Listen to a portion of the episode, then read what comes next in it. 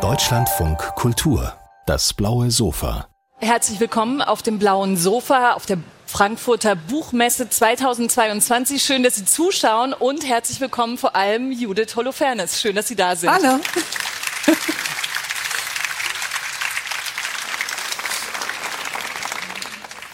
Ich habe überlegt, ob ich so einen kleinen Vorstellungsteil machen muss, weil ich nicht so wusste, ob das nötig ist. Ich kann einfach eine Unterteile sagen. Das ist Judith Holofernes. Das ist die von Wir sind Helden. Und zwar nicht nur die, sondern die Song Songschreiberin, die Mitgründerin, die Frontfrau einer hyper erfolgreichen deutschen Band, die sich 2002 erstmal aufgelöst hat. Man sagt manchmal aufgelöst, manchmal sagt man auch pausiert. Auf jeden Fall, aktuell gibt es diese Band nicht mehr. Danach hat Judith Holofernes eine Solokarriere gestartet, zwei Alben veröffentlicht, ein Band mit Tier Gedichten rausgebracht und jetzt mit Die Träume anderer Leute einen echten Bestseller geschrieben. Judith Holofernes ist jetzt Bestseller-Autorin, das kann man ja auch mal sagen.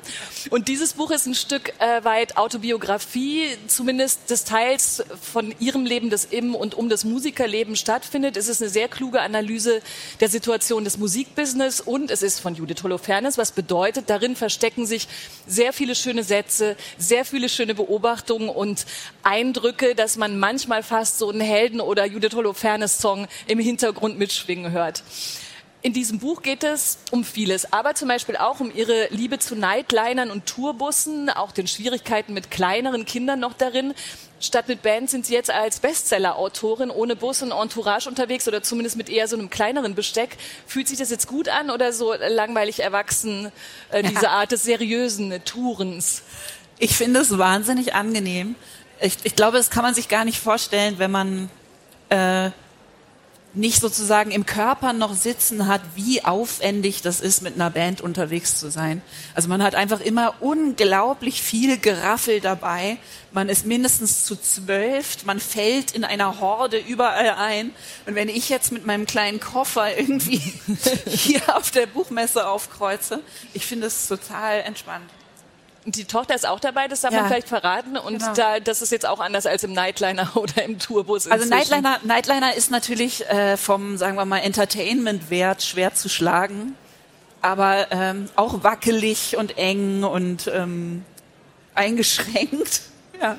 Aber ist es auf jeden Fall, ist es dann vor allem jetzt angenehm so zu also reisen? Also Nightliner muss man vielleicht also genau, erklären, ist ein Nachtbus, in dem man äh, nachts schläft in so Kojen und ansonsten immer den Bauch einziehen muss, wenn irgendjemand anderes vorbeigehen möchte.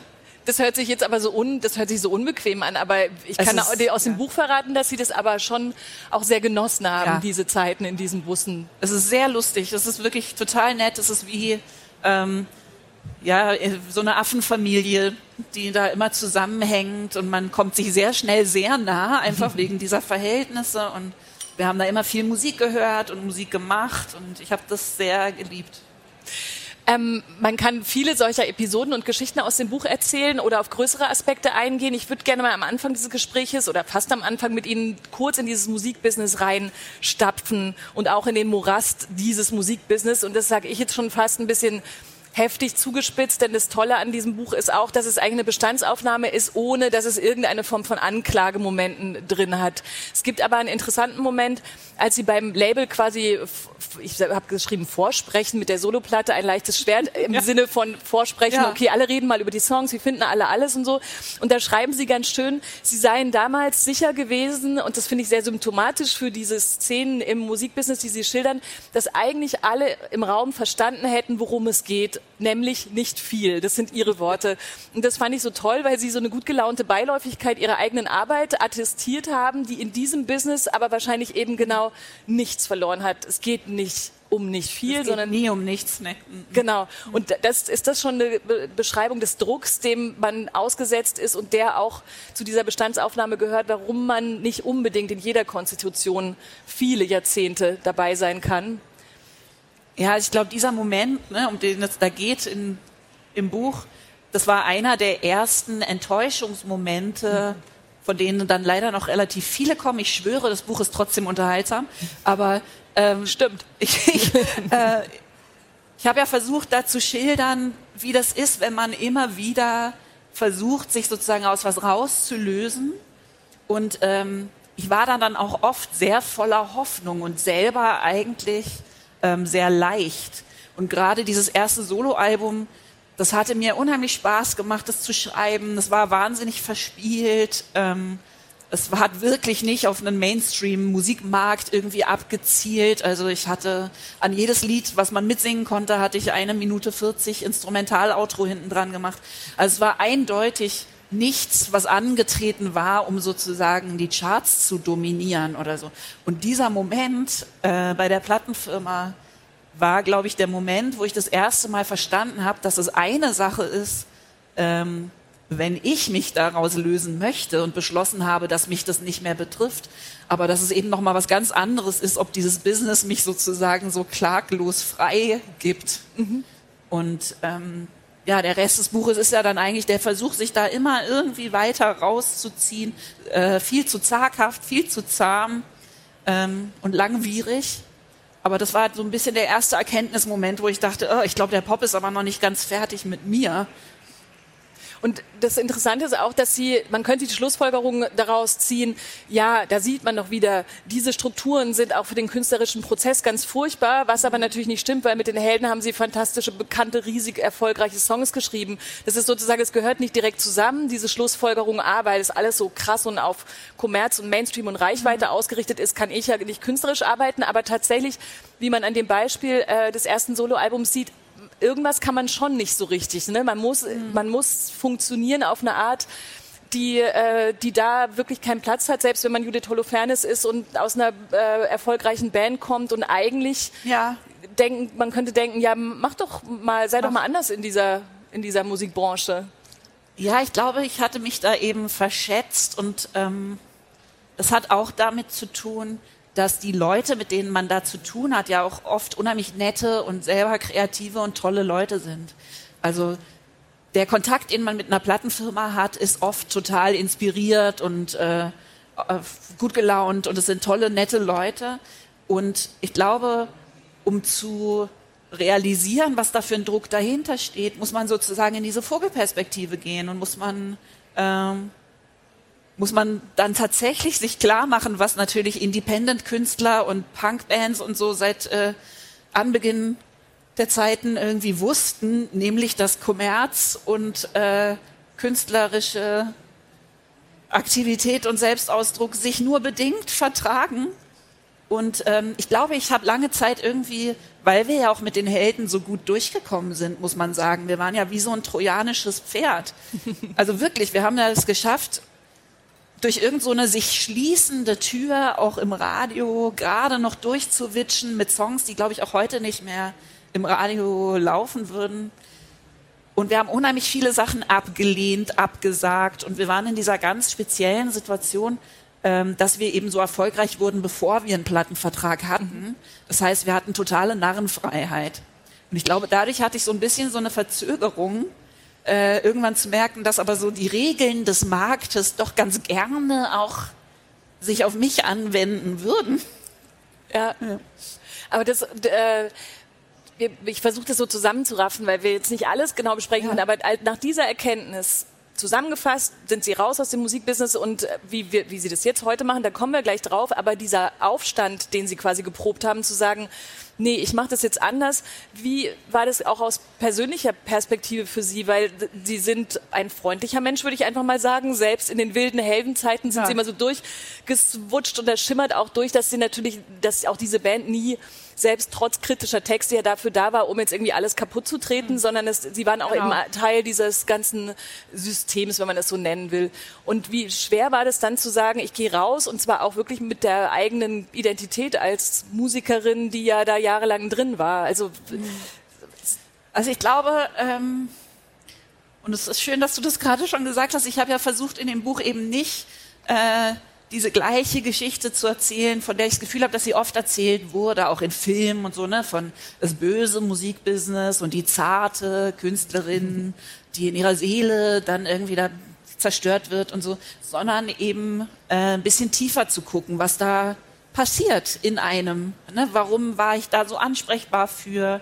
Äh, was ist das? Woher kommt diese äh, ich glaube, im Buch bezeichne ich es als pathologische Freundlichkeit. Ne? Mhm. Also woher kommt das, dass ich äh, so aufmüpfig bin in meinen Songs und dann so äh, pflegeleicht im Umgang und so, ähm, ja, gefallsüchtig slash lieb, äh, dass ich mich eben am Ende des Tages irgendwie fast kaputt arbeite, weil das ist ja leider auch Inhalt des Buchs, dass ich dann irgendwann äh, da wirklich fast zugrunde dran gegangen bin und sehr krank geworden bin und äh, in so eine ganz tiefe Erschöpfung reingerutscht bin.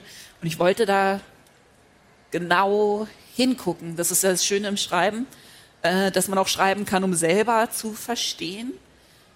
Und das heißt, als ich dann wirklich losgelassen habe, es war schwierig der Weg dahin, aber es hatte auch eine ganz große Stimmigkeit, dass ich einfach das Gefühl hatte, ähm, ich habe das so lange geahnt, dass es auch so gehen muss und dass nicht sozusagen die Tatsache, dass man äh, Popmusik mag und ich mag das immer noch. Ich habe nur keine Lust, mich den Regeln zu beugen, aber ich habe ein großes Herz für Pop. Ich finde das sehr unterhaltsam. Es war mein äh, Kindheits- und Teenager-Traum, das zu machen und dass man trotzdem einen ausgeprägten äh, Freiheitsdrang und Drang zum guten Leben und äh, haben kann und sich äh, einfach ab und zu irgendwie am liebsten auf einem Sofa wiederfindet mit einem Stapel guter Bücher und dass man da dann sich sein eigenes Leben irgendwie basteln kann, was vielleicht anderen Regeln folgt dieser äh, Hang zum pathologischen Freundlichsein oder zur Selbstausbeutung ist natürlich ein Teil ihrer auch persönlichen Geschichte und dann kann man sagen, ja, okay, manche Leute haben halt ein dickeres Fell und die ja. und nehmen mehr Drogen und machen irgendwas anderes, um da klarzukommen. Und wie auch immer man das aber auseinandernimmt, wenn sie teilweise von so haarsträubend unglamourösen Momenten in diesem Business erzählen, von so ja. unsäglichen Chartshow-Auftritten, wo man wirklich denkt, Mann, ey, natürlich als Musikkonsumentin kann man sich das schon vorstellen, dass, dass, es, dass es nicht alles eben so glamourös ist, wie es nach außen aussieht. Aber trotzdem hat sich mir irgendwann die Frage gestellt, wie kann es denn eigentlich sein, dass hinter diesem Glamour so wahnsinnig viel Hässlichkeit tatsächlich steckt? Ja, also so viel äh, auch Mundänes, so, ne? Also ich finde das, ich, mir hat das immer schon Spaß gemacht, irgendwie den Leuten zu petzen, dass man, wenn man zu einer Echo-Verleihung zum Beispiel über den roten Teppich geht, dass man den ganzen Tag schon im Gedärm von so einer Halle rumgehangen ist, unter Neonbeleuchtung mit welligen Käsebroten, dass man dann in die Maske geht und dann von einem, äh, von einer Limousine einmal um die Halle rumgefahren wird, um an der anderen Ende am roten Teppich wieder reinzugehen. Das hat mir immer schon gut gefallen. Einfach so dieses, äh, ja, irgendwie auch diesen Glamour eben nicht zu behaupten, weil ich finde das viel lustiger und viel ähm, realer. Ich hatte immer schon einen Hang zu echtem Leben. Und ähm, das hat mir großen Spaß gemacht, im Buch da mal Zeit zu haben, ne? das irgendwie da genauer hinzuschauen. Ja, das äh, erwischt einen tatsächlich auch. Also nicht, dass ich mein ganzes Leben mit Chartshow gucken verbracht hätte, aber es ist nochmal durch diese ganzen Details so deutlich, wie so der Unterschied ist zwischen dem, was nach außen gespiegelt wird und dem, was dann tatsächlich fast so zirkusartig mit den Musikerinnen und Musikern passiert, die dann so ja. rausgeholt werden und danach wieder zum äh, halben Käsebrötchen ja. müssen, falls es überhaupt eins gibt, nach fünf ja. Stunden warten. Ähm, jetzt sind Sie crowdfinanziert. Sie sind bei Patreon. Das ist eine Plattform, wo man sozusagen mit seinen Fans seine, sein Tun, sein Werk finanzieren kann, die da regelmäßig äh, einen unterstützen, mit denen man kommuniziert. Ähm, ist da noch genügend Glamour trotzdem oder so ein bisschen was oder ist es eine andere Art von Glitzer, die sie jetzt umgibt? Also es ist ehrlich gesagt nicht besonders glamourös, aber es ist wahnsinnig lustig und gut fürs Herz und schön und es geht mir nicht so sehr um den Glamour. Und außerdem habe ich das ja auch schon gehabt. Also ich glaube, ähm, ich habe äh, das Buch ja auch die Träume anderer Leute genannt, weil es mir darum ging, sozusagen die verschiedenen Träume unterscheiden zu lernen. Und ich habe von Glamour geträumt, aber ich habe auch von äh, ja, Lesen und Schreiben und in Wäldern spazieren gehen und einen Hund haben geträumt und irgendwann zu der Freiheit zu kommen, dass man vielleicht sagt, es gibt manche von meinen Träumen, die bekommen mir besser und denen äh, gebe ich auch größere Gewichtung jetzt. Die Träume anderer Leute heißt der Bestseller von Judith Holofernes. Schön, dass Sie hier auf dem blauen Sofa zu Gast waren. Vielen Dank. Dankeschön.